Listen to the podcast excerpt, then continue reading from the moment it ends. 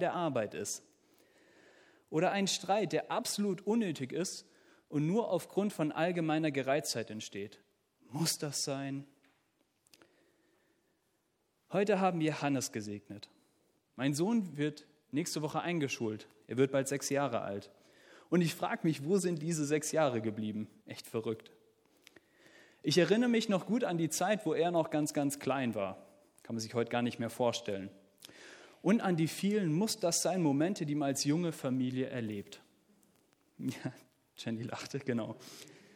Das Kind muss natürlich zum Kinderturnen, zum P-Kip, zum Kinderschwimmen. Grundsätzlich darf es nur gestillt werden. Und wenn das erste Essen kommt, muss es Bio, Fairtrade, Hipsterbrei sein, am besten alles selbst gemacht und vom Wochenmarkt gekauft. Nicht vergessen, Termin zum professionellen Fotografen ausmachen und natürlich wollen alle Verwandte und Freunde zu Besuch kommen, um dich, deine Wohnung und natürlich auch das Kind in einen vorzeigbaren, ruhigen und vor allem sauberen Zustand anzutreffen. Ich habe mich damals oft gefragt, muss das alles sein? Besonders wenn ich an manche Nächte denke, wo ich gefühlt zwei Minuten geschlafen habe und 20 Windeln gewechselt habe. Heute weiß ich, das muss nicht alles sein. Aber wie oft setzen wir uns selbst unter Druck oder lassen uns von außen unter Druck setzen? Da kann aus einer scheinbar harmlosen Anfrage auf einmal eine alles in Frage stellende Kritik werden. Aber ihr kennt mich. Ich bin kein Schwarzseher. Ich versuche in jeder Krise eine Chance zu sehen. Und deswegen habe ich über diese Muss das sein Momente nachgedacht und habe mir überlegt, was könnten sie vielleicht mir auch bringen. Und das hat mir geholfen. Denn ich habe gemerkt, für mich kann ein das sein Moment auch ein ehrlicher Moment sein, der mir vielleicht einfach mal aufzeigt, dass ich zu viel mache, dass ich über meine Grenzen hinweggehe und vielleicht auch über meine eigenen Gefühle. Und so kann aus einer Muss das sein Frage, die wir uns nur allzu oft stellen, vielleicht eine Darf das sein Frage werden. Darf ich auch mal an meine Grenzen kommen? Darf auch mal etwas nicht perfekt sein? Darf ich auch mal traurig oder niedergeschlagen oder auch wütend sein? Und ich hoffe, ihr kommt zum gleichen Schluss wie ich, dass das eine rhetorische Frage ist. Denn natürlich darf das sein. Natürlich haben meine Grenzen, Schwächen, Gefühle wie Wut und Traurigkeit, die haben ihre Daseinsberechtigung. Ich habe nur oft das Gefühl, dass wir gerade im Alltag uns abtrainiert haben, unsere Schwächen zuzulassen. Wir unterdrücken sie oder wir verstecken sie ganz gerne. Manchmal vor Außenstehenden, manchmal aber auch vor Menschen, die uns nahestehen und manchmal auch vor uns selbst. Und hier können diese Muster sein Momente zu einem Indikator werden. Und deswegen die Einladung. Nutze doch mal den nächsten Muster sein Moment, wenn du dir denkst, oh, muss das sein? Um vielleicht einfach einmal innezuhalten und zu reflektieren. Muss das wirklich alles sein? Darf ich nicht auch mit meinen Fehlern und Schwächen sein? Darf nicht auch mal etwas schiefgehen? Um dann vom Muss das sein zum Darf das sein und schließlich, schließlich zum Ich darf sein zu kommen. Und genau diesen spannenden Weg, den möchte ich heute einmal mit euch gehen. Und wenn ich das so erzähle, dann klingt das manchmal von hier vorne so souverän als wüsste ich das alles und würde das immer auch perfekt anwenden. Aber so ist es gar nicht.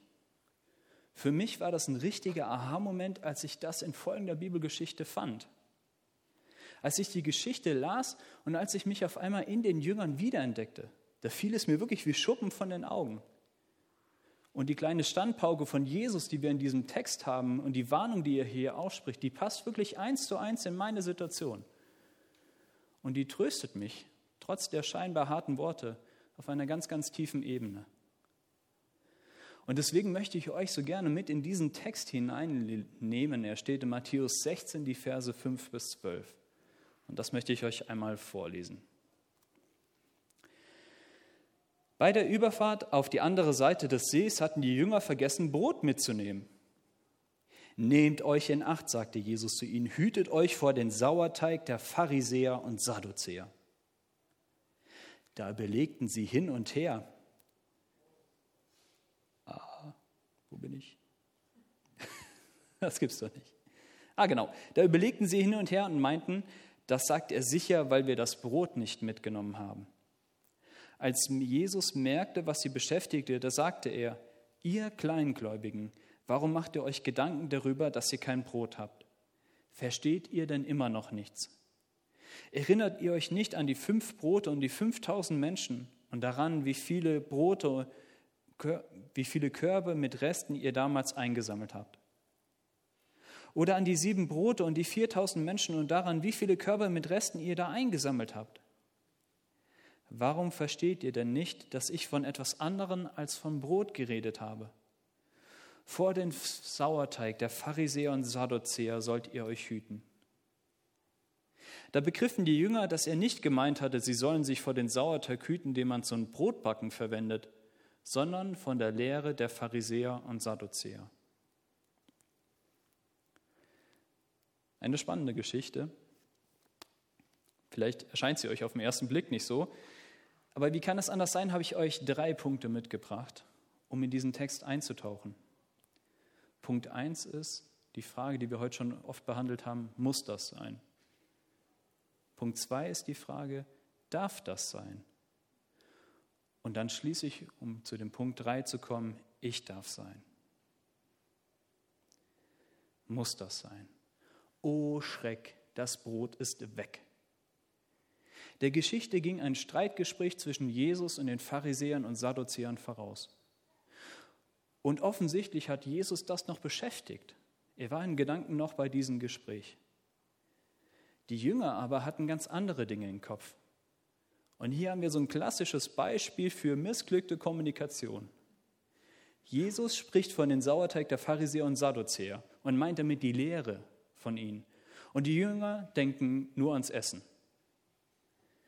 Und es ist auch nicht ganz klar, wie die Jünger zu diesem Schluss kommen. Klar, es ist ein bisschen nachvollziehbar. Aus Sauerteig kann man Brot machen. Es genügt eine ganz kleine Menge, kann man Riesenteig mit durchmischen. Und klar, die Jünger hatten das Brot vergessen. Anscheinend wäre das ihre Aufgabe gewesen, sich darum zu kümmern. Aber wenn man sich die Chaotentruppe der zwölf Jünger Jesu ansieht, dann kann man sich lebhaft vorstellen, dass die einfach mal das Essen vergessen. Und jeder andere Leiter dieser Truppe, der hätte sie dafür verantwortlich gemacht und der hätte ordentlich mit ihnen geschimpft. Aber Jesus hat das nicht getan. Wie kommen Sie also von der Aussage von Jesus dazu, dass er mit ihnen schimpfen wollte? Das würde ja nur Sinn machen, wenn Sie gerade beim Rudern so einer großen Pharisäer- und Sadduzäer Bäckereikette vorbeifahren. Da würde das irgendwie Sinn machen. Aber das ist natürlich Quatsch. Es gibt keine Bäckereikette der Pharisäer und Sadduzäer. Die haben kein Brot verkauft. Und die hätten bestimmt nicht mit Jesus und den Jüngern geteilt. Die Frage ist also, wie kommen sie darauf, dass Jesus sie ausschimpfen wollte? Ich glaube, das liegt daran, dass wir oft ein zu schlechtes Bild von uns selbst haben. Und das war der Punkt, wo ich mich die, in dieser Geschichte wiederentdeckt habe. Das Problem ist, dass wir ein zu schlechtes Bild von uns haben und gleichzeitig ein zu kleines Bild von Jesus. Manchmal warten wir nur darauf, kritisiert zu werden. Denn das, was ich tue, das kann doch nicht genug sein, oder? Und wenn wir ehrlich sind, dann machen wir ja gar nicht immer alles perfekt. Und wir wissen auch, dass wir das gar nicht können. Aber das zuzugeben, fällt zumindest mir sehr, sehr schwer. Als meine Kinder noch klein waren und wir viel zu kurze Nächte uns um die Ohren geschlagen haben, dann putzten wir die Wohnung manchmal nicht so häufig, wie das nötig gewesen wäre oder wie man das hätte machen können. Aber jedes Mal, wenn Besuch kam, habe ich noch vorher schnell die Wohnung gesaugt. Und das ist ja auch nicht falsch. Aber ich finde, dass an diesem Verhalten ein Muster deutlich wird, das wir uns nur allzu oft antrainiert haben. Dass wir eine gut funktionierende Fassade mit aller Kraft aufrechthalten wollen, nach außen hin aufrechthalten wollen. Und natürlich ist uns bewusst, während wir diese Fassade halten, dass wenn da nur einer mal um die Ecke guckt, dass alles in sich zusammenbrechen kann. Und deswegen stemmen wir uns ja mit umso mehr Kraft dagegen. Und wenn wir das tun, dann kommt es zu Mustersein-Momenten am laufenden Band. Und genau in dieser Situation waren die Jünger. Sie wollten tolle Jünger Jesu sein. Sie wollten zeigen, dass sie das alles schaffen können. Aber wie um alles in der Welt hätten sie das schaffen können, bei dem Wahnsinnsprogramm, das sie da mit Jesus abspulen? Fünf Wunderheilungen vorm Frühstück, drei Morddrohungen bis zum Mittagessen, eine ganz entspannte Sturmstillung noch am, am Nachmittag und dann abends noch Nachbesprechung mit Jesus. Klar, dass man bei solchen Tagen auch mal was vergisst. Das ist nur menschlich und das ist normal. Aber ist es nicht oft so, dass in solchen stressigen Momenten wir ganz besonders das Gefühl haben, jetzt müssen wir funktionieren und gerade jetzt darf ich keine Schwäche zeigen? Und der ganze alltägliche, natürliche Stress, der wird dann noch verstärkt durch solche Muster sein, Momente. Und das ist so ein menschliches Gesetz, dass wenn eine Sache schief geht, dass dann auch noch ganz viele andere Sachen immer noch dazu schief gehen. Und letztendlich führt das nur dazu, und das sehen wir ganz deutlich an den Jüngern, dass wir Jesus nicht mehr richtig verstehen können. Die Jünger erwarten das Scheitern, auch wenn sie sich mit aller Macht dagegen sträuben. Sie erwarten sogar kritisiert zu werden. Ja, sie kritisieren sich sogar selbst, um der Gefahr zu entgehen, von anderen kritisiert zu werden. Und dabei ist die Botschaft von Jesus so einfach wie simpel. Jesus kritisiert dich nicht. Und ich möchte dir diesen Satz heute Morgen ganz besonders zusprechen, jeden einzelnen von euch. Jesus kritisiert dich nicht. Wir sehen gleich im Text noch warum. Aber für mich ist es ein ganz besonderer Trost, gerade für mein aufgewühltes Herz. Jesus hat Worte der Liebe und Ermutigung für uns. Jesus weiß um unsere Mühen, gerade wenn wir uns im Muster seinen Momenten verlieren dann kommt er zu dir, er legt dir die Hand auf die Schulter und er möchte deine Last tragen. Und das sind dann die Momente, wo ich merke, ich muss nicht immer alles perfekt machen. Ich muss mich nicht immer gegen alles stemmen. Ich darf es loslassen in Jesu Hand. Darf das sein? Wir begegnen in dieser Geschichte einen wunderbar durchschauenden Jesus. Jesus, durchschaut uns. Er durchschaut unsere perfekten Versagen, er durchschaut unsere Ängste, auch unsere Stärken und er sieht, wie wir, wie wir wirklich sind. Und das ist gerade in dieser Situation bemerkenswert, denn natürlich hatte auch Jesus ein ganz krasses Programm hinter sich. Und offensichtlich beschäftigte ihn ja auch noch die Auseinandersetzung mit den Pharisäern und Sadduzäern. Aber über all den Stress vergisst er seine Freunde nicht. Jesus schimpft nicht darüber, dass sie das Brot vergessen haben. Allein die Vorstellung, dass für ihn als Sohn Gottes, als Messias, das ein Problem sein soll, dass sie kein Brot haben, das ist absolut abwegig für Jesus. Ja, geradezu lächerlich. Weil, ja, wir sehen gleich noch warum, weil er ja wirklich der Sohn Gottes ist. Und gleichzeitig macht Jesus hier klar, Jesus erwartet von uns keine Perfektion. Bei Jesus dürfen wir Fehler machen. Wir dürfen mal was vergessen, mal nicht perfekt sein. Und das ist kein Problem für ihn. Im Gegenteil, Jesus freut sich darüber, wenn wir hier ehrlich sind, weil wir ihm auch dadurch ehrlich begegnen können. Und dann, weil er uns auch wirklich helfen kann. Muss das sein? Nein, das muss nicht sein. Aber es darf sein. Und genau das, das führt uns in eine wunderbare Freiheit. Auch wenn Jesus seine Jünger Kleingläubige nennt und ihnen verzweifelt zuruft, versteht ihr denn immer noch nichts? Dann macht er das nicht, und davon bin ich überzeugt, er macht das nicht, um sie klein zu halten, sondern weil das, was noch auf sie wartet, so unglaublich groß, ist. Die Jünger hatten schon einiges begriffen. Petrus wird ein paar Verse später, wird er das berühmte Jesus-Bekenntnis, dass Jesus der Messias und der Sohn Gottes ist, wird er formulieren. Das sind nur ein paar Verse später. Und dennoch stehen sie ganz am Anfang. Und das nicht, weil Bei uns kommt es häufig so rüber, nicht weil sie dumm sind oder extrem langsam lernen, sondern weil das, was Jesus für uns bereithält, so unglaublich groß ist. Und auch hier haben wir wieder eine wunderbare Einladung an uns. Wir müssen nicht immer alles verstehen. Das muss nicht sein. Aber es darf sein. Wir dürfen immer mehr von Jesus entdecken. Immer wieder die Erfahrung machen, dass er uns trägt. Und immer tiefer in das Geheimnis seiner Liebe eintauchen. Und das egal, wie oft wir gefallen sind oder wie oft das mal nicht geklappt hat. Glauben bedeutet immer auch in Bewegung sein, mehr zu lernen, Fortschritte zu machen und immer tiefer in die Liebe des Vaters einzutauchen. Denn Gott will uns überfließende Versorgung schenken. In den Versen 9 bis 11 wird deutlich, wie kleingläubig die Befürchtung der Jünger war. Für Jesus ist es kein Problem, dass sie das Brot vergessen hatten. Und sie hatten es ja selbst erlebt. Es liegt gar nicht so lange zurück, wie er die 5000 Menschen satt gemacht hat oder die 4000 Menschen mit kaum mehr als ein paar Broten. Da ist es doch auch für Jesus kein Problem, wenn mal jemand das Brot vergessen hat. Und das zeigt uns wieder, Jesus hat kein Interesse daran, den Fokus auf unsere scheinbaren Schwächen zu werfen oder auf unsere Fehler zu werfen. Jesus kritisiert uns nicht. Vielmehr will Jesus uns aufzeigen, wie seine überfließende Versorgung aussieht. Und hier muss ich euch unbedingt von meiner Oma erzählen. Ich bin meiner Oma unglaublich dankbar, denn meine Oma hat mir überfließende Versorgung vorgelebt. Es war immer so, wenn ich bei meiner Oma zu Besuch kam, dann kam ich rein, habe meine Tasche hingelegt und dann fragte sie mich, hey Bernhard, hast du Hunger? Und ich habe eigentlich immer gesagt, nee Oma, passt, ich habe gerade gegessen. Wisst ihr, was sie dann gesagt hat? Kein Problem, ich koche was für dich.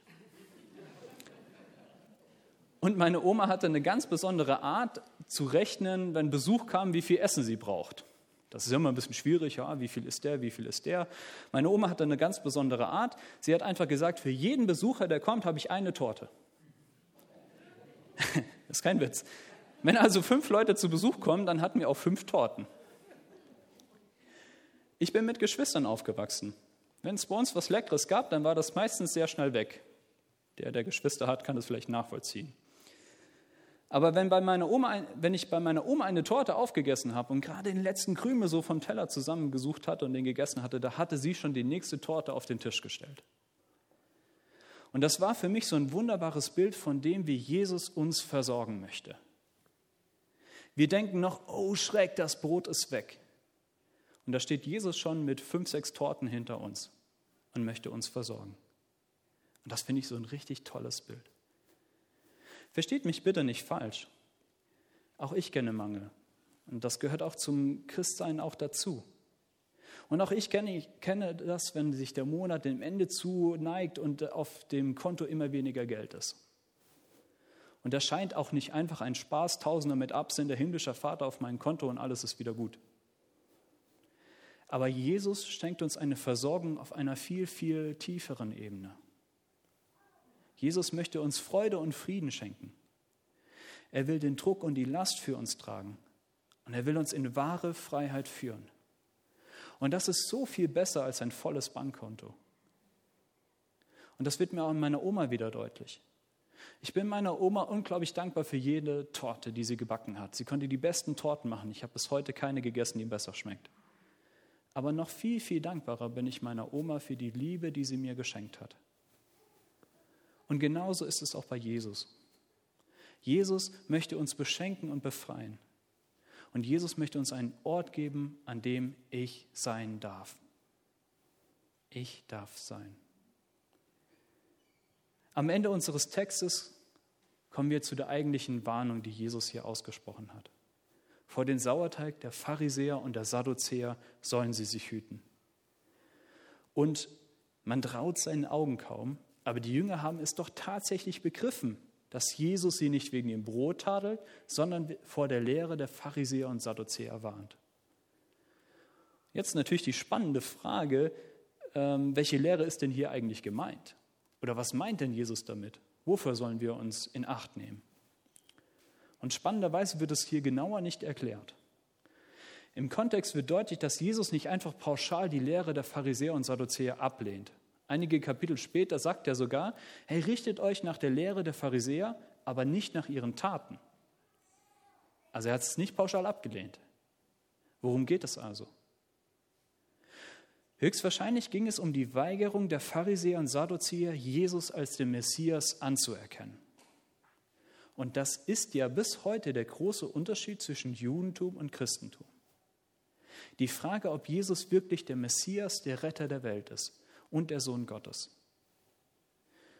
Und vielleicht erscheint dir die Frage jetzt nicht so bedeutend, aber wir lesen es ja auch in der Bibel an verschiedenen Stellen, dass sich viele Menschen von Jesus abgewandt hat, als er genau das gesagt hat dass er der Messias ist, dass er der Sohn Gottes ist und dass sie ihn nicht anerkannten. Und das ist ja auch bis heute so, dass Jesus so ein einigermaßen guter und bedeutender Mensch gewesen sein soll und dass man auch ein bisschen was von ihm lernen kann, das können die meisten auch akzeptieren und nachvollziehen. Aber dass Jesus der Messias, der Sohn Gottes und der Retter der Welt und damit auch ja mein Retter ist, das lehnen doch die meisten Menschen ab oder können die meisten Menschen nicht verstehen oder anerkennen. Und so warnt Jesus zu Recht die Jünger und auch uns davor, sich darauf eben nicht einzulassen.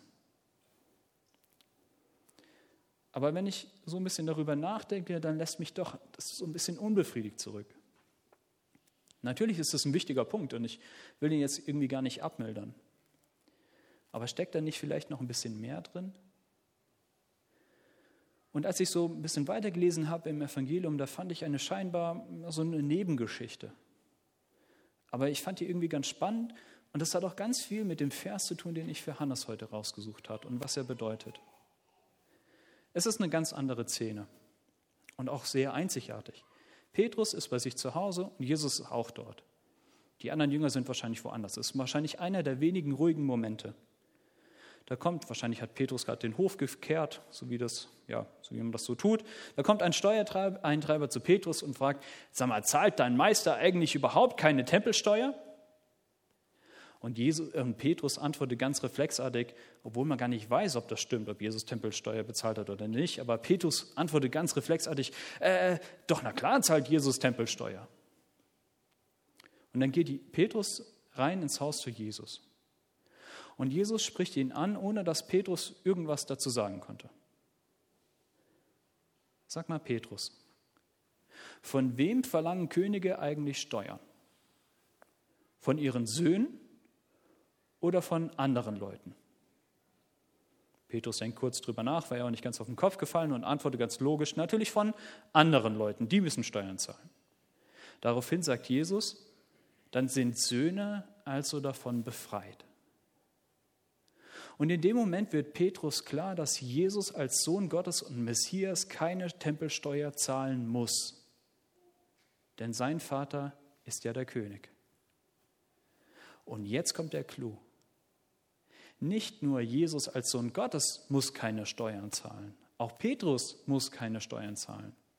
Und genauso wir, die wir heute an Jesus glauben. Denn dadurch, dass wir als an Jesus, den Messias, den Sohn Gottes glauben, werden auch wir zu Söhnen und Töchtern Gottes und zu Söhnen und Töchtern des Königs. Jesus warnte also nicht nur davor, den Pharisäern und Sadduzäern nicht zu folgen und ihn nicht mehr als Messias anzuerkennen. Davor warnte er auch. Aber er warnt uns gleichzeitig auch davor, uns vom Muss und vom Zwang einfangen zu lassen. Jesus arbeitet nicht mit Druck und Zwang. Jesus möchte uns in die Freiheit führen. Ein Muss, das gilt nicht mehr für uns. Ich darf sein, denn ich bin ein Kind Gottes. Ich bin ein Königskind. Und so möchte ich mit dem Vers von Hannes enden, der natürlich heute ganz besonders für Hannes gilt, aber eben gleichzeitig auch für jeden einzelnen von uns. Seht doch, wie groß die Liebe ist, die Gott uns erwiesen hat. Kinder Gottes dürfen wir uns nennen und wir sind es auch tatsächlich. Amen.